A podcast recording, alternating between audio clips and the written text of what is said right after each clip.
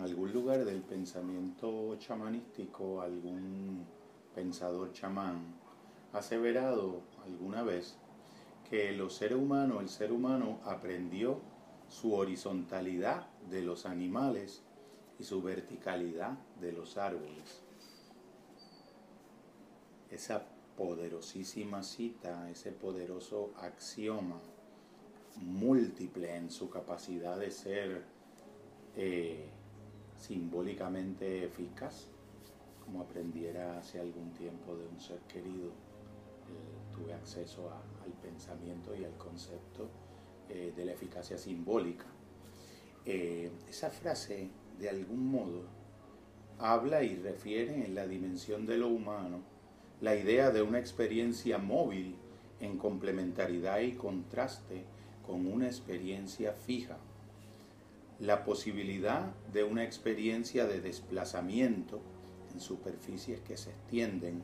en complementariedad y contraste con una experiencia que se interioriza y se sumerge hacia las raíces de la tierra y que se exterioriza y se eleva hacia las alturas del cielo, en el caso de los árboles. Nos fijamos cómo en este pensamiento mal llamado y mal concebido primitivo, prelógico por los desconocedores, de algún modo ya hay una síntesis, un pensamiento integrado, hay la experiencia de un, lo que pudiéramos llamar un arquetipo completo de lo que es el proceso de un conocimiento integral o de una antropología, una visión integral de lo que es el ser humano, desde la contemplación de la experiencia de la manifestación de lo vivo y de la naturaleza en su dimensión vegetal, en complementariedad activa e interactiva con la experiencia de la observación de la vida de los animales y sobre todo de los referentes en el mundo chamanístico de lo que eran eh, las domesticaciones originales de los animales en el mundo natural, la domesticación del lobo, de la que resultó finalmente la maravillosa experiencia de la relación del ser humano con el perro. El perro es como un, lobo domesticado por la naturaleza y por la acción directa del amor y el contacto directo con, con el hombre. Cuando hablamos de la experiencia de que el ser humano es simultáneamente un ser horizontal en analogía con los animales y simultáneamente un ser vertical en analogía con los árboles casi tenemos los dos ejes básicos para comprender la totalidad de lo que puede ser pensado en lo humano, la totalidad de todas las experiencias concebibles por el psiquismo y por el espíritu humano, tanto en el conocimiento que genera a través de la observación de la realidad, como el conocimiento que genera a través de la interpretación valorativa y subjetiva que de esa realidad el hombre realiza. Por un lado pudiéramos decir que en el árbol, en el eje vertical, imagen paradigmática y fundamental en el mundo chamánico, tenemos la representación de todas las posibles experiencias de ascensión o de descenso al inframundo o al cielo. En un sentido simbólico y metafórico pudiéramos referirnos en el caso y en el terreno de la psiquis y el alma de una ascensión y trascendencia del hombre de su propia naturaleza enraizada en el mundo animal hacia las alturas de las copas, como las frondas de un árbol, hacia los vientos y las brisas de las nubes y del cielo. Pudiéramos decir que nos movemos en un terreno donde ya existe la capacidad de distinguir entre hechos y lo que serían valores o un eje vertical de las cosas, entre datos conocimientos, percepciones e interpretaciones, la llamada en el siglo XX hermenéutica,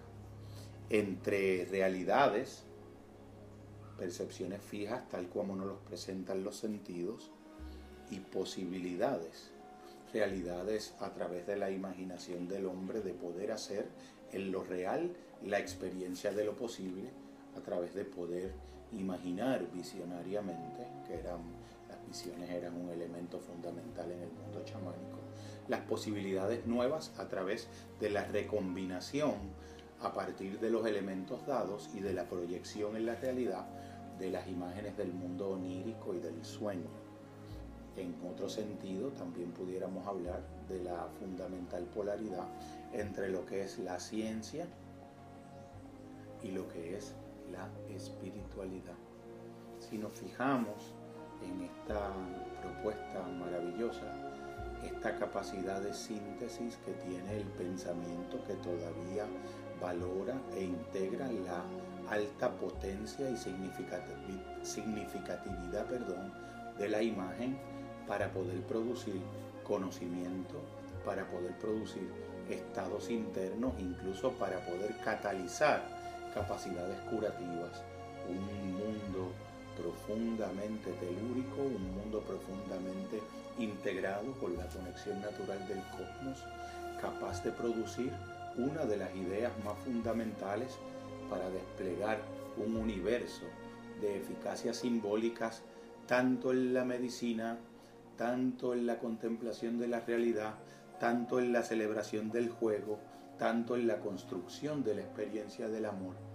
Un mundo en el que cada sujeto perteneciente a su grupo entendía que todos y cada uno de los seres humanos como una parte integrada del todo de su comunidad humana y como una parte integrada del todo de pertenencia en el universo, aprendían siempre y en todo momento, a través de su contacto con la naturaleza de la realidad, todas las horizontalidades posibles que en el pensamiento y el espíritu fueran de los animales y todas las verticalidades posibles, ascensos y descensos en el conocimiento de la realidad y de sí mismo, del mundo de los árboles, del árbol, de la vida vegetal, del pálpito de la tierra.